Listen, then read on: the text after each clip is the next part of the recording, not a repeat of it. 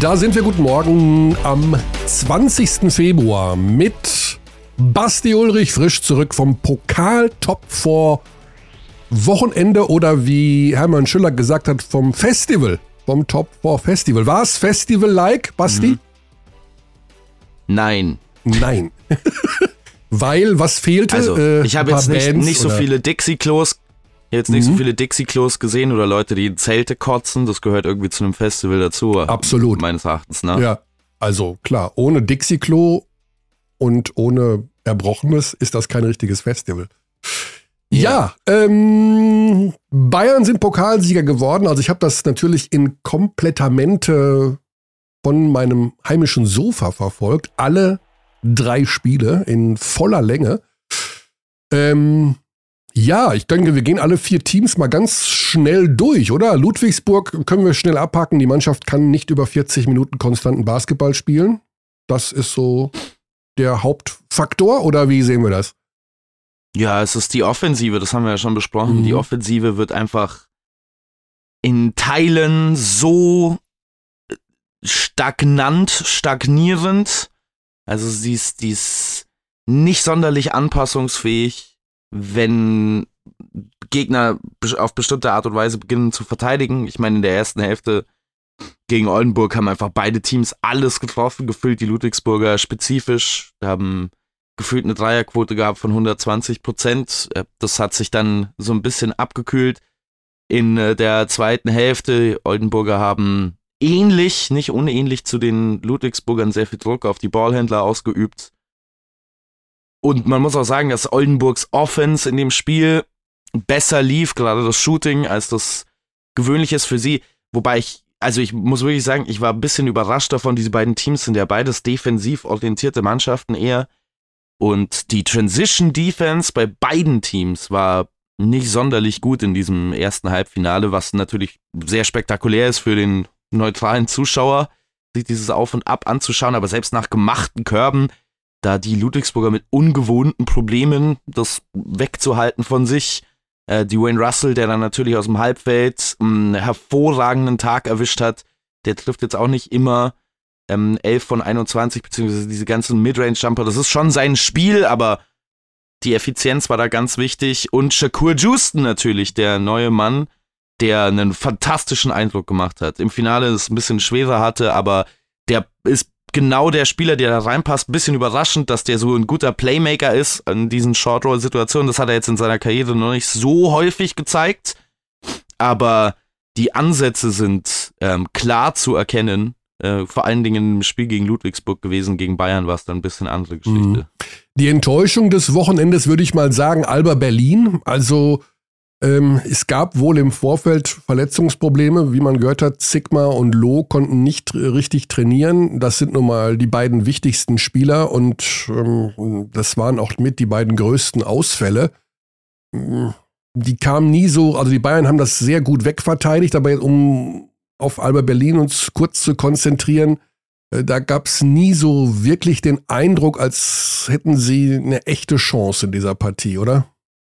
Ja, es ist halt das, was wir schon die ganze Saison über sagen, die Bayern haben jetzt zum ersten Mal seit Wochen gefühlt wieder ihre defensive Intensität so gebracht, wie man sie unter Andrea Trinchieri eigentlich kennt. Das war Wahnsinn, die Zone komplett dicht gemacht, viele offene Würfe von außen zugelassen, allerdings auch oft gegen Shooter, wo man sagt, ja, den Wurf kann man ihm vielleicht mal so geben. Mhm. Den Berlinern fehlt abgesehen von Jane Smith so ein Outlet am Ende von Ballbesitzen. Also Jane Smith war überragend in dem Spiel, auch als jemand, der aus gebrochenen Plays noch was machen kann, aber die zweite Option oder die eigentlich die erste Option in diesen Fällen ist natürlich mal Odolo. Und wenn der nicht fit ist, dann fehlt den Berlinern gerade gegen solche sehr, sehr guten Defensiven am Ende ein 1 gegen 1 ähm, Shot Creator, der dann aus diesen spät in der Wurfuhr 1 gegen 1 Situationen wirklich was machen kann. Ich würde jetzt nicht sagen, dass das der einzige Grund ist dafür. Man muss das schon auch betrachten. Die Berliner haben das Spiel recht eng gemacht, dafür, dass es sich so angefühlt hat, als wäre Bayern mit 20 vorne. Also Bayern war die dominante Mannschaft. Es hat sich wirklich nie so angefühlt, als hätte Alba Berlin da wirklich eine Gelegenheit ja. ranzukommen.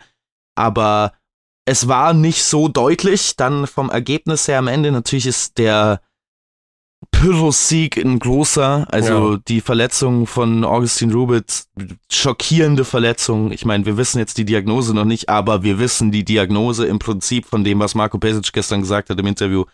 Es sieht nicht gut aus. Der wird diese Saison nicht mehr spielen, da bin ich mir sehr sicher. Ja, die Saison Und, ist, das hat man gehört. Ja. Also irgendwas mit der Achillessehne, ob das nun ein Riss ist, er ist in ja. jedem Fall schon operiert. Ähm, ja, jeder weiß, Achillessehne ähm, mit OP, also das ist, ich weiß nicht, glaube ich, acht Monate Minimum oder sowas. Da kann man einfach nur hoffen, der ist jetzt 33, ähm, dass er da noch zurückfindet überhaupt in seine Karriere. Also das mhm. ist ein Riesenrückschlag ähm, für ihn und für die Bayern natürlich auch, denn er hat eine super Saison gespielt. Ähm, ja, kann man ihm nur alles Gute wünschen und hoffen, dass er in der nächsten Saison irgendwie wieder auf die Beine kommt. Ähm, der Vorteil ist vielleicht, dass er dann bei den Bayern bleibt. Also ich will jetzt nicht sagen, der wird jetzt nicht mehr so attraktiv für andere Mannschaften, aber im Zweifel ähm, kümmert man sich ja so ein bisschen darum, also dass der dann bleibt und zurückkommt und einen äh, neuen Vertrag bekommt. Ähm, ja, wäre ihm zu wünschen, dass da der Support entsprechend ist. Ja, die Bayern dann auch am Sonntag im Finale äh, über ihre Defensive wieder äh, zur Stelle ja, Dwayne Russell sicherlich auch wieder mit einem überragenden Spiel. Ähm, aber ich glaube, die Münchner, also dann plötzlich auch wieder so ein Lucic-Faktor, den man natürlich über Monate gar nicht gesehen hat, zwangsläufig, weil er nicht dabei war. Ähm, wieder recht kompakt defensiv aufgetreten und also absolut verdient da den Pokal gewonnen. Also auch in der Deutlichkeit am Ende, es war ja dann doch äh, eine klare Angelegenheit dann im Schlussviertel gibt es nichts Ja, und wir haben oder? vor allen Dingen über lange Zeit, also in dem ersten Halbfinale war es ja Freddy Gillespie am Ende mit in dieser Drop-Defense, der ganz viel gegen Alba geregelt hat. Das ist halt eigentlich auch eine Art und Weise, mit der man nicht davonkommen sollte, zu verteidigen gegen Alba Berlin, ne, mit einem Drop-Big in der Mitte. Da waren die Berliner in den vergangenen Jahren so gut darin, das auszunutzen, weil klar, wenn der gegnerische Big Man oben beim Pick and Roll in der Zone steht, dann reicht es eigentlich, so einen Handoff zu stellen, Sigma prädestiniert dafür im Normalfall und dann ein guter Shooter hat einen weit offenen Wurf aus diesen Situationen. Die Berliner haben das nicht zu nutzen gewusst, auch weil ihnen so ein bisschen diese Movement-Shooter fehlen. Tamir Blatt ist way off, der ist eiskalt zurzeit. Mhm. Der wäre da mit Sicherheit ein, ein wichtiges Outlet. Und dann im Spiel gegen Oldenburg im Finale haben wir wieder deutlich mehr Switching-Defense gesehen mit Othello Hunter, auf der 5, der in diesen 1 gegen 1 Situationen wahnsinnig gut verteidigt hat, immer wieder auch gegen die kleineren Oldenburger, gegen Dwayne Russell, der hat trotzdem 28 Punkte am Ende. Äh, Hassani Gravit ist leider gar kein Faktor gewesen aus Sicht der Oldenburger. Die Nachverpflichtung, der für mich ein interessanter Spieler ist, aber momentan in der falschen Rolle. Also für mich ist das ein klarer Off-Ball-Spieler, der mal den Ball in der Hand haben kann, aber jetzt sehr, sehr häufig als allein verantwortlicher Point Guard da draußen ist und ich glaube nicht, dass das sein Ding ist. Also das war auch in der Vergangenheit nicht wirklich sein Ding. Mhm. Damit wird man noch einen Weg finden müssen, um ihn besser zu integrieren in der Offense. Der hat jetzt leider nicht das hinzufügen können, was man gebraucht hätte. Mm, Owen Klaassen wäre mit Sicherheit eine wichtige Addition gewesen in äh, dem Team, körperlich ein bisschen dagegen zu halten. Wobei die Oldenburger ja das, die Schlacht um die Wurfchancen gewonnen haben. Nur es gab wirklich gerade in Korbnähe so gut wie gar nichts Leichtes für die Oldenburger. Die Münchner haben in beiden Spielen einen hervorragenden Job gemacht, mit ihrer Rim-Defense die Zone zu verteidigen. Das ist schon sehr krass für mich zu sehen, wie sehr die Bayern dann doch diesen Gang nach oben schalten können, nachdem es jetzt in den letzte Wochen überhaupt nicht so aussah, als ob diese Mannschaft defensiv eingeloggt wäre, als ob die wach wären, als ob die diese Prinzipien von Andrea Trinchieri wirklich in dieser Saison so verinnerlicht hätten, aber abgesehen von Dwayne Russell und Trey Drexel, by the way, ich glaube, viele, die den vielleicht, die den vielleicht noch nicht so viel haben spielen sehen, die ähm, schieben den jetzt in ihre Liste an Lieblingsspielern mit nach oben. Ja. Aber abgesehen von den beiden wenig Bewegung zum Korb, wenig leichte Abschlüsse mal in äh, Korbnähe. Ja. Und also dementsprechend Trey auch Drexel, da Oldenburg ja. eigentlich ja mehr oder weniger chancenlos. Ja. Also Trey Drexel sicherlich einer der ganz großen Gewinner des Wochenendes. Ähm, der emotionale Aufreger, so jedenfalls schreibt die Berliner Zeitung an diesem Wochenende, war der Kabinenkrach nach dem Halbfinale Berlin gegen München äh, zwischen Alba-Teambetreuer Tommy Torwart und ähm, mhm. Marco Pesic und Daniele Bajesi von den Bayern. Der Auslöser auf dem Weg in die Kabine fasste Bayern-Star Wladimir Lucic, so schreibt die BZ, ich zitiere jetzt hier nur, das Alba-Maskottchen Albatros an. Das empfanden Berliner Fans als Provokation und griffen die Spieler verbal an und dann gab ein Wort das nächste. Da stellt sich für mich die grundlegende Frage, das wusste ich nicht, dass das so eine Art äh, No-Go ist, dass man, man darf als Spieler nicht das Maskottchen des Gegners anfassen, das ist eine Provokation. Da würde Robin Lopez äh, stark widersprechen aus der NBA. Keine Ahnung, ich kenne diese ganzen, ich kenne das, ich weiß es nicht. Mhm. Ich kenne mich nicht mit Maskottchenregeln aus, sorry. Also ich ähm, muss mich schon genug beschäftigen mit Leuten, ja. die ähm, einen anschreien, weil sie denken, dass jeder einzelne Ball, den ein Spieler in der Hand hat, ne, ein Schrittfehler ist und dann muss man denen erklären, sowieso es kein Schrittfehler ist. Mhm. Also ich habe jetzt keine Zeit mehr, mich noch groß zu beschäftigen mit äh, Maskottchenregeln. Aber ja. Tommy Torwart und Marco Pesic ja auch Teamkollegen ehemalige. Ja. Ne, bei ja. Alba zusammengespielt. Ja. Also, wie gesagt, ich äh, weiß, da steht nur, dass dann Bayern-Präsident Herbert Heiner sich dazwischen geschmissen hat und Schlimmeres verhindert hat. Also, ähm, ja, wir wissen, da spielt natürlich immer eine sehr große Emotion mit zwischen diesen beiden Clubs, aber den Auslöser, das war mir neu.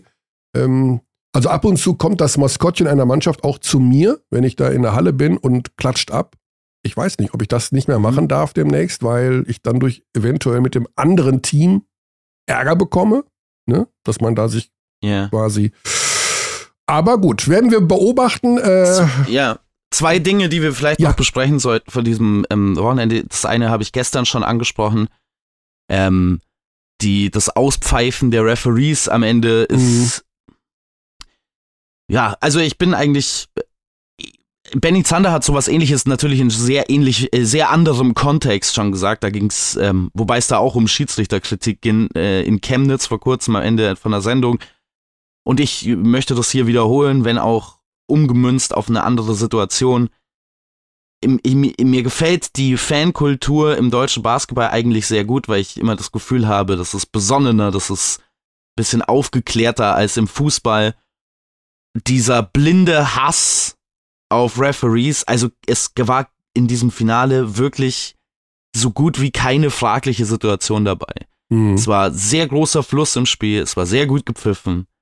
Ja. Und dann sich hin, hinzustellen und die Refs auszubuhen, es ist halt einfach so. Also ja. ich, ich finde es also, daneben. Ich ja, muss also, ehrlich sagen, ich finde es daneben. Ich finde es auch daneben. Äh, zum einen, äh, weil die Referee-Leistung absolut in Ordnung war. Und zum anderen äh, es immer sehr, sehr leicht ist, sich gegen die Refs äh, yeah. darüber zu echauffieren. Und dabei ist es tatsächlich ein unfassbar schwieriger Job. Also äh, es gibt, glaube ich, also ich habe immer gesagt, es gibt nur einen Job, der schwieriger ist, im, im, was das Leiten oder das Schießen einer Partie im Sport angeht, und das ist Wasserball. Kommentator. Weil da die Fouls unter Wasser passieren und man das ja, ja. eigentlich gar nicht richtig sieht. Ähm, ja. Und ich äh, da früher auch immer, ich hatte mal einen dicken Draht zur Wasserballszene äh, und habe da super viele Spiele. Klar hattest du den. Ja. Ja, also ich habe neben dem Wasserball-Bundesligisten Hohenlimburg gewohnt. Über 20 mhm. Jahre und äh, war bei allen Spielen. Und äh, habe immer zu den, mit den Schiedsrichtern da, aber das jetzt, wird ja zu weit. Na, jedenfalls, äh, ja. völlig richtig. Also die Schiris äh, dauern anzublöcken. Äh, ja, es ist eines der beliebtesten Ventile im Sport an sich äh, generell, yeah. äh, weil es das Einfachste ist, sich darüber aufzuregen, aber es ist leider auch äh, Banane. Und dann die andere Sache. Ähm, mhm. Da hatten wir on air, weil wir, weil wir Basketballspiele übertragen wollten, nicht so wirklich Zeit, das aufzuarbeiten. Aber dieses Interview von Daniele Baiesi vor Halbfinale, äh, vor dem Halbfinale Bayern gegen Alba Berlin. Also, es tut mir wirklich leid, aber diese komplette Abwehrhaltung gegenüber jeglicher Frage und alles abstreifen, okay, das ist ein Gimmick, das ist, haben wir schon öfter so erlebt. Paul Zipsers Fall mit dem von Len Bias bei den Boston Celtics ähm, zu vergleichen, Lukas Feldhaus hat darüber auch schon getwittert. ist vollkommen daneben. Das ist Mhm. wirklich vollkommen daneben. Wir alle wissen, die Paul Zipser Situation war eine schlimme. Wir sind alle froh, dass er wieder da ist. Wir wissen alle, dass das die Mannschaft stark mitgenommen hat, als es passiert ist. Aber das mit dem Tod eines Supertalentes einen Tag nach der Draft zu vergleichen mit der mit dem Ende dieser Boston Celtics Dynasty, dann hat er ja äh, er hat ja den Satz verwendet, die Boston Celtics haben 30 Jahre gebraucht, um zu rebuilden nach ähm, dem Tod von Len Bias und das in das gleiche Licht gerückt wie Paul Zipser. Es ist ein Vergleich, der sich aus meiner ähm, Wartung heraus überhaupt nicht gehört. Also der Todesfall von einem jungen Spieler aufgrund von einer Überdosis Koks mit dem Fall, dem, dem tragischen Fall von Paul Zipsers Hirn-OP sind zwei Dinge, die man überhaupt nicht nebeneinander stellen sollte. Ich weiß, was er damit vielleicht gemeint hat, dass es die Mannschaft so beeinflusst hat, beziehungsweise dass die mitgenommen waren. Aber Ich glaube, er, äh, er hat gesagt, äh, dass Paul ihr Franchise-Spieler war, weil er von einer sehr, sehr starken Saison und dann fällt er halt ja, ja, das, aus. das, ne? das stimmt schon. Ich- weiß jetzt nicht, also die sportliche Vergleichbarkeit, da könnte man jetzt lange debattieren darüber. Ne? Es ist ja auch in den beiden Systemen sehr unterschiedlich. Du kannst ja, wenn du einen Number 2 Overall Draft Pick verlierst, nicht einfach nachsteuern in der NBA. Im äh, europäischen Basketball ist es ja anders von der Kaderzusammenstellung. Einen deutschen Spieler mit der Qualität von Paul Zipser findest du nicht so leicht. Also ähm, insofern ist es zwar nicht so einfach, den zu ersetzen, aber vielleicht einfacher als für eine NBA-Franchise. Aber davon mal ganz abgesehen, dass das sportlich nicht ganz hinhaut, dieser Vergleich für mich. Menschlich und von der Tragik beider Fälle ist es nicht vergleichbar und wirklich ein. Also ich, ich, ich habe halt das Gefühl, dass man sich da versucht, eine Narrative zu craften. Ne? Das hat sich jetzt alles so ein bisschen verschoben, weil die Bayern den Pokal gewonnen haben und Glückwunsch. Aber dieses Narrativ von der, ähm, von dem Verein, der quasi von Gott gehasst wird und dem Gott diese Steine in die Weg legt, die äh, das zu bauen für sich selber intern ist ja was, was man machen kann, was zusammenschweißen kann, möglicherweise auch. Aber man sollte dann nicht mit solchen Aussagen in die Öffentlichkeit gehen. Das ist aus meiner Sicht total daneben. Ähm, und die Art und Weise, wie, äh, wie er da mit Annette Sattler im Interview umgeht, ist natürlich auch komplett daneben. Ähm, das ist jetzt nichts Bayern-Exklusives. Äh, da gibt es gibt's von anderen Vereinen auch, wenn auch nicht so häufig. Aber dieser, diese, diese Art der Herangehensweise an öffentlichen Diskurs geht für mich gar nicht. Ich weiß nicht, was dein Eindruck war von diesem Interview. Das können wir gerne, äh, nachdem unser Gesprächsgast, der schon vier Minuten auf unseren Anruf wartet, nachdem wir das Thema Nationalmannschaft abgehakt haben. Wir haben ein ganz kleines Zeitfenster, um, wir kommen danach nochmal auf äh, das Thema zurück, ähm, um über die Nationalmannschaft zu reden, die am kommenden Wochenende in, im letzten WM-Quali-Fenster antreten wird gegen Schweden und Finnland. Und wir haben ein Date mit Alan ähm, Ibrahimagic, den Assistant Coach, der auch in den letzten Jahren immer bei der Mannschaft war. Und den holen wir jetzt rein, weil die haben gleich Besprechung. Deswegen müssen wir das jetzt ab. Also es ist leider wirklich ein minimales Zeitfenster. Und Ja, hallo. Da ist er schon. Guten Morgen, Alan. Basti Ulrich ist an meiner. Seite, der gerade noch seine Eindrücke vom Pokalwochenende geschildert hat. Ähm, hast du es verfolgt eigentlich am Wochenende?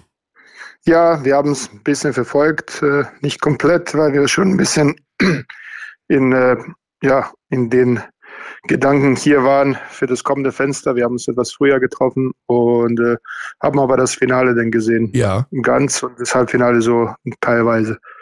Und für dich, die Bayern verdient das ganze Ding gewonnen? Ja, definitiv. Mhm. Also äh, sehr fokussiert, sehr tief natürlich auch bei zwei Spielen und zwei Tagen auch. Spielt eine große Rolle und äh, ja, trotz der Verletzung von Rubit dann auch im Finale äh, sehr überzeugend, ja. Alan, wir wollen über die Nationalmannschaft reden. Das, ähm, also für diejenigen von unseren Hörerinnen und Hörern, die dich nicht kennen, du bist im Grunde seit Jahren an der Seite äh, des Nationalmannschaftsteams äh, als Assistant Coach und hast da tiefe Einblicke. Warst bei Olympia dabei, Genau. bei der Eurobasket dabei, bis jetzt an der Seite logischerweise auch von Gordy Herbert.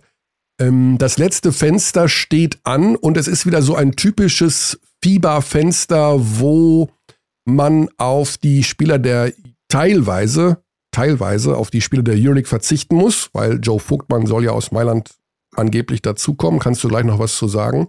Und ja. Äh, von den NBA-Spielern müssen wir nicht reden. In diesem Fenster geht es tatsächlich eher auch, naja, weil man ja bereits sportlich qualifiziert ist für die WM. Wie würdest du die Aufgabe umfassen? Was ist euer, euer Ansatz für diese beiden Spiele? Das, äh, sagen wir mal, wir verfolgen doppelten Ansatz. Also wir sind halt Sportler und wir wollen gewinnen und wir werden auch alles tun, um äh, diese beiden Spiele und damit auch die Gruppe zu gewinnen. Das ist schon eine Herausforderung. Ähm, Ganz kurz, gibt das, äh, hat das eigentlich Einfluss auf das Losverfahren? Das habe ich nirgendwo genau gefunden. Ist man als Gruppensieger? Ich glaube, dass jede, jedes Spiel an sich hat äh, durch die FIBA-Rangliste, ich glaube, dass die, der Einfluss jetzt sehr klein ist äh, von so einem Spiel, aber einen kleinen hat es. Also es geht ja um sozusagen jedes offizielle Spiel und dadurch mhm. die FIBA-Rangliste, die sich dadurch auch leicht verändern kann. Aber ich glaube, dass wir, wenn ich es richtig verstanden habe, schwer sowohl von unten anzugreifen äh, sind, als auch nach oben, glaube ich, Italien ja. wäre für uns die zu schaffen. Also das eher weniger, aber wie gesagt, geht ein bisschen um Gruppensieg, einfach Prestige. Äh, okay. Die Finnen haben auch vor, äh, die Gruppe zu gewinnen. Das haben wir schon vernommen. Von daher, da wollen wir mit denen kämpfen und versuchen, das für uns zu holen. Das ist die eine Seite. Und die andere Seite, die sieht man ja auch, glaube ich, aus der aus der Aufstellung, dass wir versuchen wollen, ein paar von den jüngeren Spielern, die noch nicht dabei waren, auch hier reinzubringen in, in unsere Nationalmannschaftsfamilie und äh, auch für die kommenden Aufgaben, für die nächsten Fenster, weil ja, du hast es schon angesprochen, die Problematik, man weiß es nicht, wie es in Zukunft aussehen wird äh, und auf was für Spieler wir angewiesen sein werden in den Fenster für die kommenden Großereignisse, so dass wir versuchen, diese Breite, die wirklich muss ich sagen, ich jetzt in der, in der Vorbereitung auch auf das Fenster habe ich geguckt. Wir haben 32 Spieler bereits eingesetzt in der Quali und jetzt kommen noch sechs äh, dazu, die noch nicht dabei waren. Also wir haben schon eine ziemlich gute Breite in den letzten Jahren äh, bekommen und gewonnen. So, das ist auch eine positive Sache und jetzt wollen wir den Jüngeren auch eine Chance geben. Ja. Die jüngeren Spieler, für die ist das ja klar, immer auch die Möglichkeit, äh, auf sich aufmerksam zu machen. Im letzten Jahr war es dann ja sogar so, dass durch die doch zahlreichen Absagen am Ende Spieler mitgespielt haben, von denen man ursprünglich dachte, sie werden nicht bei der Eurobasket dabei sein. Also, sag mal, Wobo oder äh, Chris Senkfelder ähm, haben sich dann noch in den Vordergrund gespielt und waren dann am Ende mit dabei. Ähm, bevor dann jetzt wieder dieses Prozedere ansteht, im Frühjahr die NBA-Spieler zu rekrutieren, es gab ja im letzten Jahr so ein bisschen den Ansatz, Wer sich nicht committet, ist raus. Bedeutet das für dieses Jahr, dass diejenigen, die im letzten Jahr abgesagt haben, aus unterschiedlichen Gründen, dieses Jahr gar nicht mehr erst angefragt werden? Äh, nein, ich, also erstens äh, bin ich nicht der, der Hauptadressat, also bin ich nicht der Entscheider, aber so wie ich das verstanden habe, so wie unter uns auch gesprochen wird, ist es schon sehr individuell. Also kommt mhm. ja auf, auf, die, auf die Gründe an und äh, ich glaube, und weiß, dass äh, Coach Herbert mit allen in Kontakt ist und versucht auch sehr viel Kommunikation aufzubauen und dass er da bestens im Bilde ist, wer in der, äh, in der Tat committed ist und äh, auch zur Verfügung stehen wird und wer nicht, weil also viele von denen, die abgesagt haben oder absagen mussten, mhm. haben es auch schweren Herzens getan und hatten sehr gute, sehr gute Gründe da, dazu. Ja. Also ich würde das, wie gesagt, allgemein nicht äh, so sagen, sondern wirklich sehr individuell, individuell gucken mhm. auf die jeweilige Situation. Es gibt jetzt noch eine Kaderumstellung. Till Pape ist dazugekommen. Das wird Basti freuen. Das ist, äh, ich glaube, Basti, korrigier mich, dein aktueller Lieblingsspieler in der BBL. Und the, the äh, Pope. the Pope. Der, Till Pape, der Heiligste, der. Ja, Till Pape freut mich natürlich sehr. Alm Pjanic hätte mich, hätte mich noch gefreut im ja. Kader. Gab es mit dem, äh, gab's mit dem Gespräche? Wie hat, inwiefern hatte man ja. den auf dem Radar? Ja, die, mit dem gab es, das weiß ich auch, da gab, also ich bin jetzt nicht bei den Gesprächen dabei, aber ich weiß, dass, äh, mhm. dass die auch äh, in Kontakt sind und waren und ich glaube auch schon, dass er äh, auch äh, eine Chance bekommen wird. Da war das bei dem auch halt ein Thema im Pokal, zwei Spiele, äh, wie, wie, wie mit einigen anderen auch. Aber der ist mhm. definitiv auch, äh, glaube ich, im, in so einem Kreis wie ein paar andere Spieler. Und ich glaube auch, dass wir den wenn er so weiter positiv und äh, gut performt, dass wir den sehen. Mhm. Und ja, Tel Pape freut mich natürlich auch. Ich kenne den noch als U16-Spieler und äh, ja, freue mich über den Weg, den er so ein bisschen anderen ja. Weg, den er gegangen ist und äh, war aber, muss ich sagen, schon damals äh, so wie jetzt jemand, auf den man sich verlassen kann, äh, der weiß, was er tut, der sehr unaufgeregt und zuverlässig äh, seinen Job erledigt und äh, ja, freut mich sehr, ihn, ihn hier begrüßen zu dürfen. Ja. Und der nebenbei, nebenbei noch Medizin studiert, ne? Also auch. Genau, na gut, auch das war äh, früh abzusehen. Also der war schon immer, äh, also war auch schon als äh, ganz junger Kerl sehr schlau und auch so an mehr interessiert als, äh, sag mal, typischer äh, junger Mensch in dem Alter. Mhm. Ähm, sehr interessant finde ich die Addition von Dylan aus Sitkowski. Das ist ja jetzt ein Thema, das dann schon seitdem er hier in der BBL gespielt hat, immer wieder eins mit dem deutschen Pass war. Ähm, ich kann mich noch erinnern, dass wir auch gemutmaßt haben, ob er für die Eurobasket vielleicht ein Kandidat wird oder nicht. Da ähm, weiß ich jetzt gar nicht mehr. Ich, äh, wart ihr vor der Eurobasket mit denen schon im Gespräch und ähm, wie ist das jetzt zustande gekommen, dass er, dass er bei dem Fenster dabei ist? Und das, also das hat wirklich, äh, dann ist das die Frage für die, für die, für den Coach und sportliche Leitung, wie viel mhm. Kontakt und wie sehr äh, die da oder wie lange sie in Verbindung sind. Ich weiß, dass es eigentlich mit Nick Weiler-Bepp ziemlich klar war, relativ früh, also dass, dass die Möglichkeit gab, dass, wir, dass das der Spieler war, den wir, den wir wollten, den wir brauchten. Äh, von daher war das auch eigentlich für mich jedenfalls so die einzige Option, die ich äh, kannte, so eine richtig sichere Option für die äh, Eurobasket. Und äh, jetzt nach der Eurobasket hat sich der Kontakt äh, mit Osikowski äh, intensiviert. Ich glaube auch, dass auch viel von ihm ausging. Äh, und äh, aber wie gesagt, da bin ich auch nicht im Detail immer dabei. Von daher kann ich will ich jetzt nicht äh, irgendwie raten. Mhm. Aber ich glaube auch wieder im Hinblick auf die auf die kommenden Fenster und auf die äh, Qualifikation, die uns noch erwarten. Äh, es ist aber auch ein Versuch, äh, wie das, wie er sich hier fühlt, wie er sich hier mhm. ja, zurechtfindet und also, äh, was wir von ihm haben können. Ja, ich äh, habe auch schon heute Morgen die Spatzen pfeifen hören äh, mit Ossetkowski und zwar äh, gibt es so ein, ein, zwei, drei Gerüchte, dass eine unter Umständen Rückkehr zu einem deutschen Team in der kommenden Saison ähm, ja möglich wäre. Ähm, Schauen wir mal, das äh, Team hat am Wochenende in Oldenburg gespielt. Ähm, mhm. mh, mh, also okay. äh, Berlin habe ich mal so zwischen den Spatzen und Tauben, man kann das ja nicht unterscheiden, wer da gerade immer zwitschert. Ähm, rausgehört, du kannst dass da einen Spatz nicht von einer Taube Doch, also das kann ich tatsächlich. Muss ich, Doch, äh, das muss ich zugeben, dass, also die Taube hört man dann schon raus, ne? Aber vielleicht ja. nicht unbedingt eine Amsel, aber egal. Ähm, genau. Ich glaube, also, Basti kann es alles offensichtlich. Ja, Basti wohnt auf dem Land, äh, also jetzt nicht mehr, aber der wohnte auf dem Land in, und hat oft im Gartenhäuschen äh, gesessen und der kann die Vögel besser unterscheiden als ich unter Umständen. Dann kommt ja noch Joe Vogtmann aus Mailand. Der will endlich mal wieder Basketballspiele gewinnen, glaube ich. Äh, Mailand auch am Wochenende nicht erfolgreich im italienischen Pokal, den übrigens Brescia gewonnen hat. Zum ersten Mal im, ja. im Finale gegen Bologna. Also auch eine Riesensensation.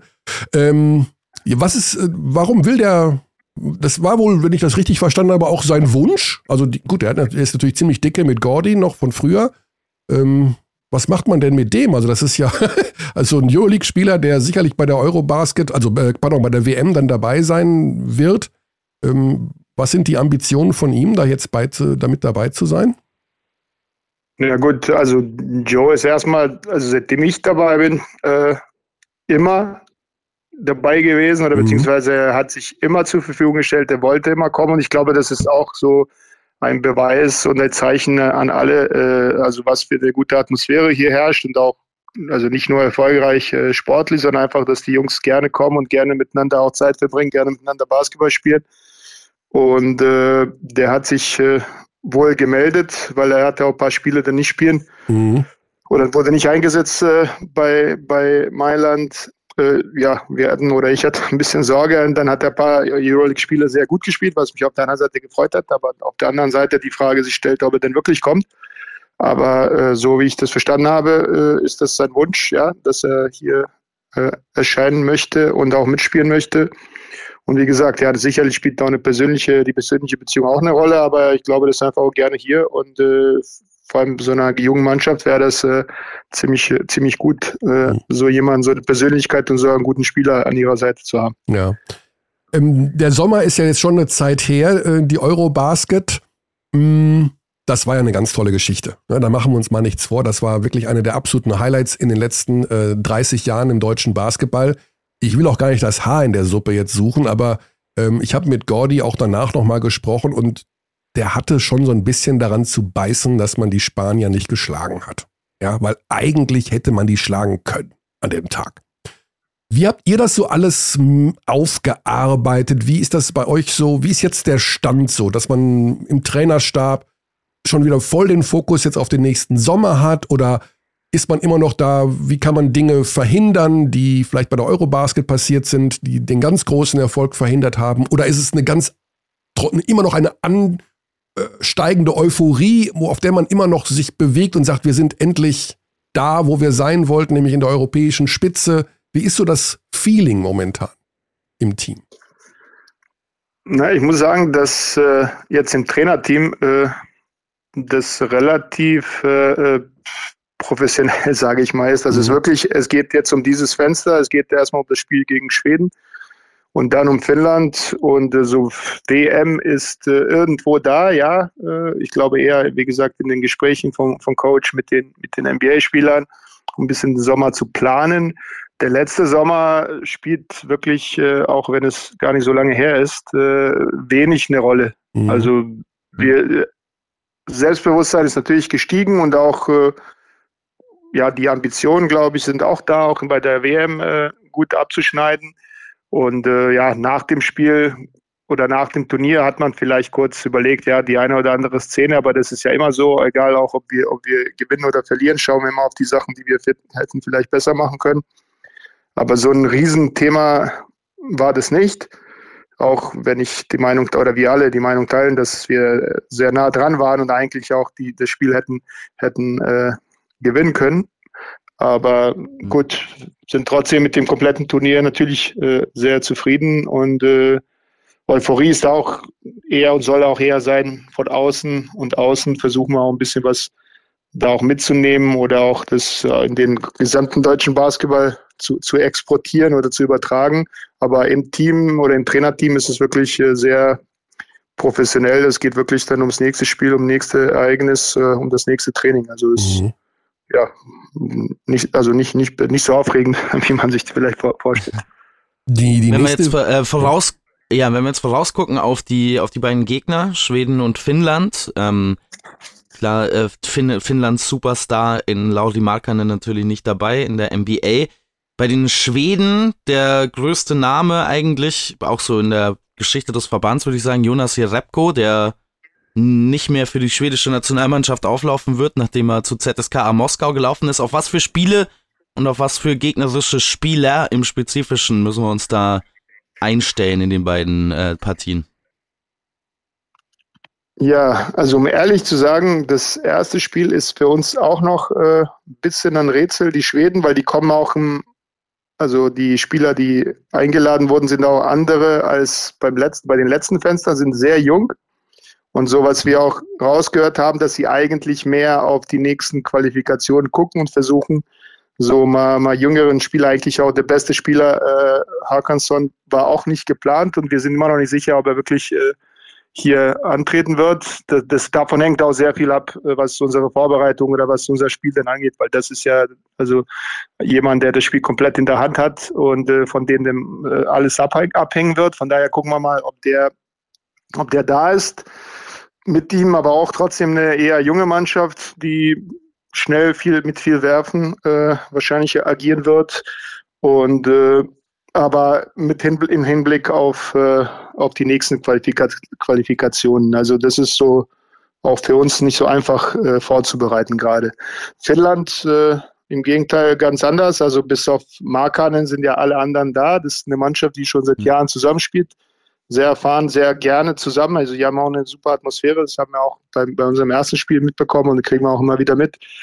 Äh, das ist auch eine Mannschaft, die sich sehr viel auf vielen Wurf äh, verlässt, die äh, versucht sehr schnell zu spielen, umzuschalten und viel, viel Qualität auch hat, würde ich sagen, auch ohne Markanen. Also Haben gute Europa Eurobasket. ja, eine gute Eurobasket gespielt. Also Ja, genau, eine sehr gute Eurobasket. Natürlich, äh, wie gesagt, der äh, Markanen äh, hi- hilft extrem, aber auch ohne ihn, also Maxuni, den wir aus der Bundesliga kennen, Mhm. oder Mhm. Sassu Salin, der jahrelang in der ACB spielt, auch ein paar auch Mhm. jüngere Spieler. Äh, schon eine sehr, sehr solide Mannschaft, wie gesagt, die auch äh, Ambition hat, die Gruppe zu gewinnen und das als, als klares Ziel ausgegeben hat. Und äh, das wird äh, eine große Herausforderung wieder auf der anderen Seite. Also Schweden sehr jung und so ein bisschen äh, schwierig zu durchschauen erstmal. Und Finnland, äh, ja, große Aufgabe für unsere ebenfalls junge Mannschaft. Ja, die Spiele kostenlos für alle beim Magenta Sport am Freitag um 19 Uhr. Jetzt hab ich- 1930. 19.30 Entschuldigung, 1915 geht, glaube ich, die Übertragung los. Jetzt habe ich mir extra den Dienstplan aufgemacht, um die Zeiten zu sehen. Jetzt ist das Dokument weg. Und am Montag in Finnland, dann geht's los bei uns um 17.15 Uhr deutscher Zeit. Also ein sehr ungewöhnlicher Termin, aber ähm, von der Uhrzeit her, aber ähm, ja, da ist in jedem Fall äh, kein weiterer Basketball zu der Uhrzeit. Insofern leicht zu finden. Okay, Alan, dann äh, werden wir mal schauen, was das Ganze so gibt an diesem letzten Fenster. Weiß man eigentlich schon, wo man spielen wird bei der WM? Denn es gibt ja drei verschiedene Länder, Japan, Indonesien und die Philippinen. Also das, die Endrunde wird in Manila sein, das ist sicher.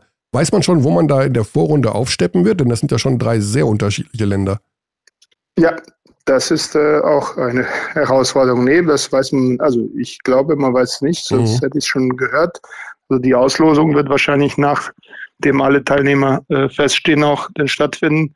Und erst dann weiß man auch, äh, wohin es in der Vorrunde, Ja. wohin es geht. Ja, also Philippinen als Endrundenstandort finde ich ganz interessant. Also für uns natürlich so ein bisschen, hm, weil die Tip-Off-Zeiten sind dann logischerweise äh, mitten in der Nacht oder wann auch immer. Ähm, aber die Basketballbegeisterung dort, die muss äh, massiv sein äh, auf den Ja, Philippinen. da, das habe ich auch gehört. da müssen wir mal Christian Standhartinger einladen. Ich glaube, der ist ja mittlerweile so eine Art, äh, weiß nicht, ob er MVP der Liga da ist, der Ex-Spieler vom MBC oder sowas, aber der macht da eine Riesenkarriere. Ähm, der wird uns dann mal einen Einblick geben können in die Basketballphilosophie auf den Philippinen.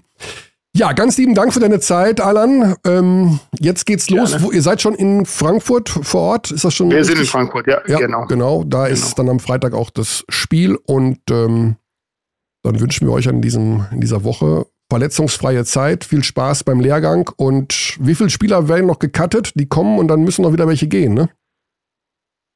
Oder? Uh, ehrlich Hm. gesagt, äh, das ist ja immer, wann kommt derjenige, wann Ah, kommt okay. der? Ich glaube, wir sind 16. Also Osselkowski hat ja auch, Ja. wahrscheinlich hat er selber nicht erwartet, äh, drei Spiele gehabt und auch noch den Pokal gewonnen. Von daher mal Ja. gucken, äh, Mhm. wann, wann er den, den Weg hierher findet und wie. Ich habe Äh, hab gerade gesehen, die haben äh, Barcelona geschlagen, also Malaga, ich spiele bei Unicaja Malaga. Mhm. Sie haben äh, Genau. Barca geschlagen, sie haben Real geschlagen im Copa del Rey, also im Genau. spanischen Pokalwettbewerb und haben dann das Finale gewonnen. Ich habe aber noch nicht seine Statistiken gesehen. Ähm, Äh, sehr solide, also gegen Real in Foul Trouble, aber ich glaube 14 Punkte in 10 Minuten. mhm. Gestern auch äh, so um, ich glaube, zweistellig 10 und was, also schon sehr, sehr solide. Ist auch ein wichtiger, wichtiger Teil der Mannschaft. Also spielt eine gute, Ja. gute Saison. Hoffen wir auch, dass wir auch davon profitieren können. Und wie gesagt, ich glaube 16, das heißt vier, vier Wir äh, müssen. werden wir noch cutten müssen. Joe ist äh, auch erst ab Freitag da, von daher das, äh, wie gesagt, so ein bisschen kommen und gehen, also müssen wir ein bisschen flexibler sein. Mhm. Aber das, äh, ja, daran haben wir uns auch schon gewöhnt, in diesen Fenster, die sind auch immer für uns Ja. eine, eine logistische Herausforderung. Äh, So kriegen wir es auch dieses Mal hin. Mhm. Aber es werden viele junge äh, Basketballer dabei sein, wird äh, intensiv, wird hoffentlich auch gut und äh, ja, hoffen wir, dass wir alle viel Ja. Spaß haben werden an den beiden Spielen. Und äh, du bist sicher, dass es Nikolas Tischler ist, der da im Lehrgang ist und nicht Brandon? Oder habt ihr da irgendwie schon ein Merkmal gefunden, wie man die auseinanderhalten kann, wenn der eine. Weil es ist ja nur einer eingeladen, nur Nico, ne? Genau, ne, einer kommt. Ich weiß ja Einer nicht, wer, kommt. Also ja, einer kommt. Das, Einer macht, das machen die beiden unter sich aus. Geh du hin. Genau. Brandon. Komm, ich mach, ich mach Pause, geh du hin. Oder einer geht zum, den, zum ersten Spiel, der andere zum zweiten. Okay, äh, alles ich glaube, klar. wir können die schon, schon auseinanderhalten. Also ich kann das langsam. nicht. Ich muss, wenn ich Braunschweig kommentiere, muss ich bei denen immer auf die Rückennummer gucken. Ich kann die nicht auseinanderhalten. Ich habe es mal beim Warm-up versucht. Die machen ja oft auch zusammen das Warm-up. Ich sehe, Hm. ich sehe nichts an Unterschied. Aber gut. Äh, Aber eine schöne Dank. Geschichte. Also. Ja, auf jeden Fall. Also da ist auch noch viel äh, Potenzial und das ist auch eine gute Geschichte, dass da mal einer bei denen jetzt mitspielen darf. Ähm, wobei, Genau. bei den, Und vielleicht kommt der zweite auch Ja. bald. wobei bei den Patrick-Brüdern, da sei mir nicht böse und äh, Johannes soll mir auch nicht böse sein, aber die Nominierung von Johannes, die finde ich sportlich, weil der hat gerade mal vier Minuten im Schnitt in der BBL gespielt. Ähm, freut mich für ihn. Guter Basketballer, keine Frage, aber ich war jetzt überrascht, weil er im Grunde ja nicht spielt in der Liga. Ne? Aber gut. Ja, das war ein bisschen, wie gesagt, die Kombination aus so ein paar Jüngere und äh, Ja, ja. Positions auch äh, positionsabhängig. Hm, Äh, so, das ja, ja, das Ja. ist ja auch ein Thema. Deutsche Point Guards absolut. haben wir leider nicht so viele auch in der Vergangenheit und hoffen, dass wir in der Zukunft mehr haben werden, die auch spielen. Und äh, vielleicht ein kleiner Beitrag von uns auch, das ihm zu helfen, dass er auch da mit Selbstvertrauen und Ja. mehr, mehr Sicherheit zurückkommt. Sei ihm gegönnt, sei ihm gegönnt. Ja, So. Dann lieben Dank, alles Gute und äh, viel Erfolg bei den beiden Spielen.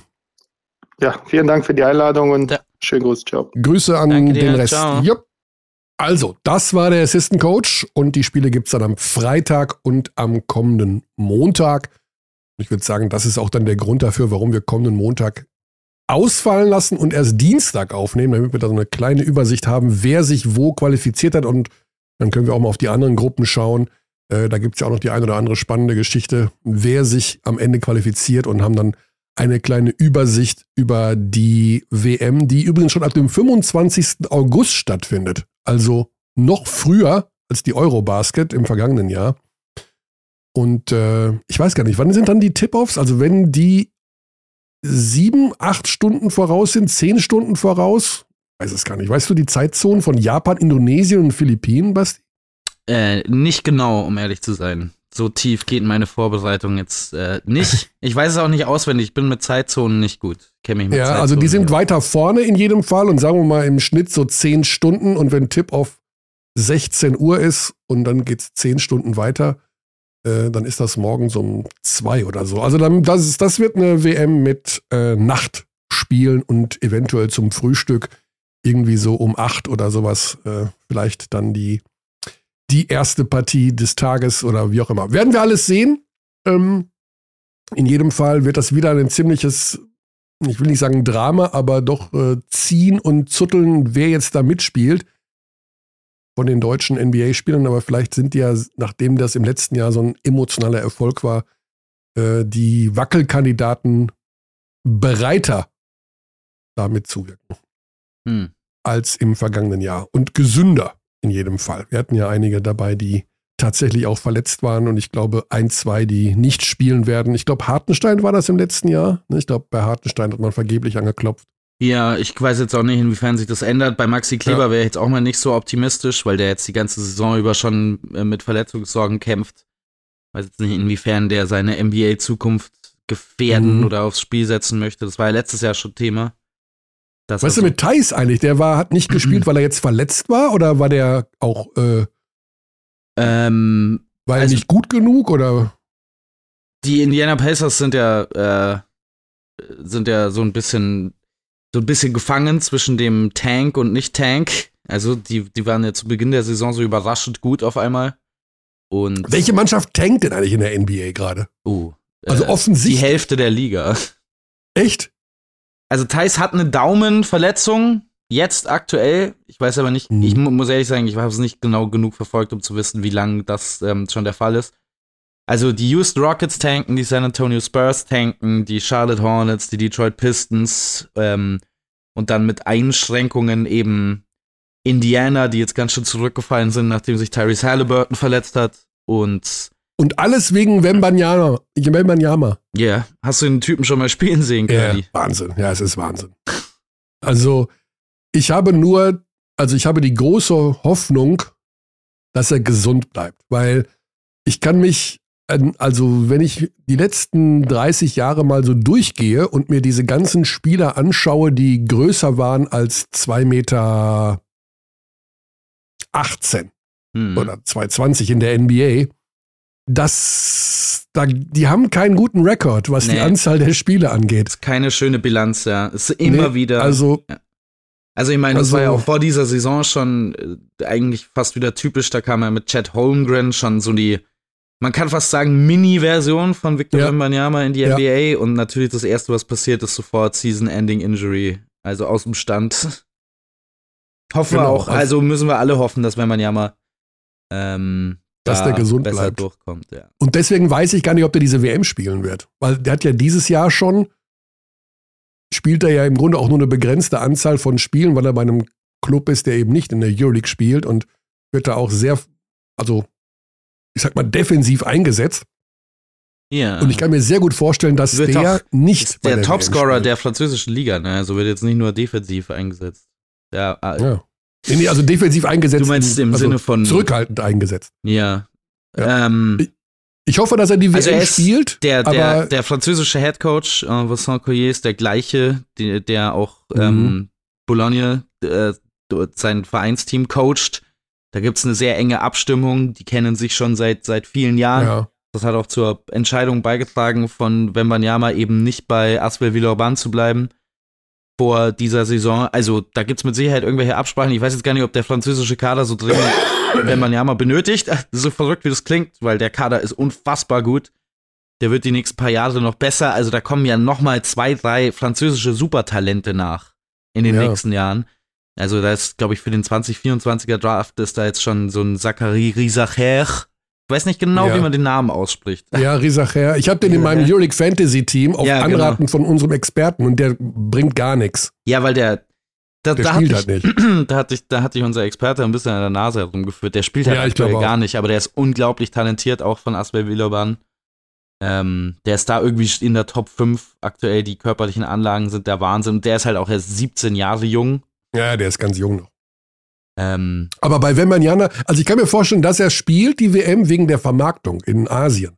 Dass sie mhm. frühzeitig da schon den Fuß in die Tür stellen und wissen, was das für Riesenmärkte sind. Indonesien, ähm, Philippinen und Japan, wenn der Typ da auftaucht mhm. und das wie ein, wie ein Rockkonzert schon äh, irgendwie ablaufen wird. Also das könnte einer der Gründe sein, warum er spielt. Aber die ganz große Gefahr ist natürlich, der wird die Nummer eins im Draft und dann verletzt er sich bei der WM. Ja, herzlichen Glückwunsch. Also, ja.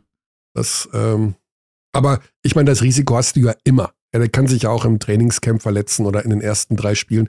Und bei manchen Spielern, also Zion Williamson zum Beispiel, da, da habe ich am Anfang gesagt, ey, wenn das Knie mehr als 100 NBA-Spiele übersteht, der Typ wiegt 400 Kilo und springt und, und wiegt 100, äh, also äh, springt hoch und landet immer wieder auf den gleichen beiden Knien. Wie sollen denn diese Knie das Gewicht über eine ganze NBA-Karriere tragen? Das ist doch vollkommen ausgeschlossen. Für mich der beknackteste Nummer 1 Draft in, seit Jahren. Naja, also, das Talent also, ist, also das Talent ist hat Talent, aber der, ja, aber die, die, das Knie wurde ja schon operiert. Du kannst keinen anderen Spieler in diesem Draft an Position 1 nehmen als Zion Williamson, auch wenn Ja Morant jetzt vielleicht die bessere Wahl im Nachhinein ist.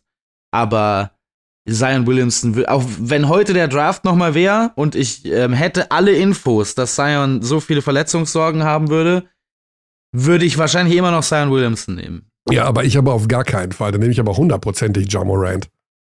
Und glaub mir, der, der Williamson macht keine große Karriere. Das Knie mit 27 Game Over. Er ist jetzt, also, also, wann immer er spielt, ist er einer der statistisch gesehen zehn besten Spieler ja, in der Liga. Ja, ja, ja, ich weiß. du hast es schön gesagt, wenn er spielt. Ja. ja. Aber schau gut. Mir grade, äh, schau mir gerade den Draft nochmal durch. Da waren noch ein paar, paar interessante Namen dabei. Egal. Äh, wir sind bei bei dem Williamson-Draft. Ja, ja. Mhm. Jordan Poole an 28, Nick Claxton an 31. Das ist kein ah. schlechter Pick. Ja, also das wird spannend bei der WM. Also man hat natürlich auch gemerkt, dass ähm, bei der Eurobasket, das glaube ich, das schon so ein bisschen durchschimmert, auch für die Weltmeisterschaft. Das ist schon für die Spieler auch eine schöne ähm, Bühne. Also das, du wirst einfach doch deutlich bekannter in Europa. Also auch bei den deutschen Spielern, so ein, weißt du, so ein Wobo oder auch so Spieler wie, die eine sehr gute Eurobasket gespielt haben. Andi Obst, Mhm. ähm, Loh, Thiemann. Ich glaube, dass Thiemann seinen Marktwert durch die Eurobasket deutlich gesteigert hat. Also Ja. wenn der jetzt, also einen neuen Vertrag oder sowas, ich kann mir vorstellen, dass Thiemann einer ist, der Angebote von Teams in Europa bekommt, wo, wo Alba sich dann mehr als strecken muss, um den zu halten.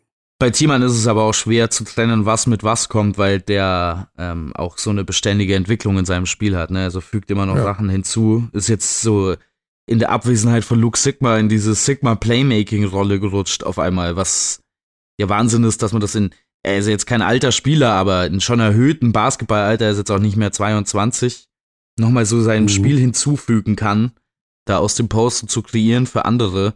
Der Wurf, ähm, auch wenn er jetzt nicht mehr so ein Faktor ist, der hat sich stabilisiert in den letzten Jahren. Also, der JT ist ein beeindruckender Fall von jemandem, der einfach Jahr für Jahr für Jahr immer besser wird. Ja, und ich weiß noch, wie er damals, sein Traum war, in Bamberg zu spielen. Weil, wir hatten in meinem Podcast vor sechs, sieben Jahren, und dann Mhm. war er, weil er ja aus der Gegend kommt, beziehungsweise ähm, seine damalige Freundin, ich weiß es gar nicht mehr genau, aber er dachte, hat Bamberg mit Bamberg Euroleague spielen, das wär's und so. Und jetzt ist er bei einem Euroleague-Team in Berlin Mhm. und äh, sicherlich auf dem Zettel von vielen anderen europäischen Mannschaften. Ja. Ähm, genau, also Thiemann, Loh, das werden zwei ganz spannende Personalfragen werden im kommenden Sommer für die Berliner, äh, weil das sind zwei Spieler, die auf dem Zettel von vielen anderen Teams stehen. Apropos Euroleague, drei Spiele wollen wir mal hervorheben. Äh, Bayern bei Maccabi, so ein bisschen Last Chance für, Ja. für Playoffs. Ähm, jetzt auch wieder mit, ja, leider ohne Rubit, aber wieder mit Lucic und äh, auch wieder mit Cash Winston. Das müssen wir vielleicht noch, noch mal die Verletzung von Augustin Rube ist wirklich herzzerreißend. Ne? Also auch die Art und Weise, ähm, auch wie Marco Pesic schon im Interview ähm, bei uns war, das muss einem richtig leid tun, weil Augustin Rube, der hat auch in seiner Beständigkeit einen krassen Schritt nach vorne gemacht, diese MVP-Trophäe Euroleague im Monat Und ich Januar. weiß gar nicht, ja, ich weiß gar nicht, ob er, ich glaube, der Vertrag läuft aus, bin Mhm. aber nicht 1000 Prozent sicher. Und der ist 33. Das heißt, wenn der jetzt im Sommer einen Vertrag abschließt, ist das dieser berühmte letzte große Vertrag. Weißt Ja. du, mit 33. Und jetzt reißt dir die Achillessehne äh, genau in dieser entscheidenden Phase, wo du erstens eine Riesensaison spielst und zweitens dich auf die Verhandlungen, also der Agent jedenfalls, vorbereitest, dem Jungen im Sommer einen guten Vertrag zu besorgen. Mhm. Also es, das, ist ein, das ist auch ein persönliches Drama. Der, der Kerl hat drei kleine Kinder und ähm, ja, ja, dass der aus den einfachsten Houstoner Verhältnissen stammt, ist ja schon mehrfach thematisiert worden. Der kommt also wirklich ähm, von einer, aus einer ganz, ganz äh, armen Familie, wo nichts zu beißen da war. Und jetzt hat er einen so, und dazu ist er noch ein ganz feiner Kerl. Also das sind ja auch alles äh, ich habe mit Leuten gesprochen, die ihn seit Jahren kennen, die mit ihm in Bamberg gespielt haben, die gönnen dem das alles so von Herzen, weil der einfach seinen Weg auf seine Art gegangen ist, etwas länger gebraucht hat und jetzt mit 33 den besten Basketball seines Lebens spielt und jetzt reißt ihm die fucking Achillessehne. Mhm. Das ist, das ist echt, das ist super scheiße. Ja, das kann einem echt, echt nur leid tun. Ja, ich hoffe, dass vielleicht, dass so, die beiden haben es ja bei Zipser so gemacht, ich weiß es nicht, äh, den Vertrag verlängert, obwohl er nicht einsatzfähig war. Vielleicht äh, bleibt er in München und ähm, holt hier sich die äh, Reha und kommt dann hier wieder zum Einsatz, aber super scheiße jedenfalls. Ja, aber dafür ähm, die Bayern dann bei Maccabi gegen alte Bekannte. Hm. Baldwin und Hilliard und die Berliner spielen bei Roter Stern. Aber das haben wir schon gesagt, also ohne den Berlinern was Böses zu wollen, aber äh, ja, so richtig ernst nehmen kann man jetzt die letzten sieben, acht, neun Spiele nicht mehr. Ähm, ich glaube, dass die Berliner das einfach nutzen müssen, um selber wieder ein bisschen auf die, ja, auf das Niveau zu kommen, was sie mal hatten im Laufe der Saison. Äh, ich weiß nicht, ob dann die Spiele mit dazu beitragen können oder ob man sich eher auf die BBL-Spiele konzentriert und aber reißen kann man in der Liga nichts mehr. Nee, das ist. Und dann haben wir noch Partisan gegen Fener als Free-TV-Spiel. Kostenlos für alle. Das ist am Donnerstagabend. Das wird übrigens mein Spiel sein. Und das heißt, dass man da sich die Kopfhörer ein bisschen, ich weiß nicht, dreht man sich die Kopfhörer dann lauter? Ich mache sie immer gerne ein bisschen lauter, in so einer Atmosphäre, dass man so leicht gegen dieses Gaga-Publikum anbrüllen muss. Mhm, ich mache meine, also ich mache die Kopfhörer ja immer fast komplett aus. Ach komm. Ja, ja. Ach komm, echt? Ja, ja. Ich bin ja, tendiere ja eh zum lauten Reden. Und wenn ich dann auch noch ein lautes Stadion auf dem Ohr habe, dann ah. schreie ich nur noch. Dementsprechend drehe ich mir das alles sehr leise. Okay. Also ich habe äh, die Angewohnheit, mir das immer sehr laut zu drehen, weil ich immer denke, wenn ich gegen das Publikum anbrülle, dann wirkt es äh, irgendwie liveiger. Also da hat man das Gefühl, man ist irgendwie mehr so dabei. Hm. Aber so hat jeder seine eigenen Vorgehensweisen. Genau, Basti. Dann heißt, wir haben alles durch. Wir sind im Grunde für heute am Ende unserer Kräfte. Du gehst ja. morgen zum Fasching als welche Nix. Verkleidung hast du dir ausgesucht? Kein, kein Fasching für mich. also ich sage mal so, du bist kein Faschingstyp. Nicht wirklich, nein. Ich überhaupt gar nicht. Und viele können das gar nicht glauben, weil sie denken, ich wäre der Oberfaschingstyp. Aber ich bin es halt 0,0. Ich mag mich nicht verkleiden. Alles andere finde ich an Fasching ganz gut. Aber verkleiden, nee. Jo. So, dann. Was ist das denn? Hawaii fängt mittendrin an. Schau mal. Ist ja auch eine interessante Einstellung von mir. Hm. Das heißt, in der kommenden Woche dann am Dienstag, Basti macht ein paar Tage frei, ist das so richtig? Ja, was heißt frei? Ich mache halt nicht basketballbezogene Dinge. Nicht basketballbezogene Dinge, auf die wir nicht näher eingehen wollen aber wir alle wissen, womit es zu tun hat. Und äh, ja, dann sind wir in der kommenden Woche wohl erst am Dienstag wieder am Start. Nach den Länderspielen. Wir sind dann eine Runde schlauer, hoffe ich mal. Und wenn nicht, dann sind wir genauso dumm wie vorher. Bis dahin. Ciao, ciao. We treat people here with complete respect. This is Germany.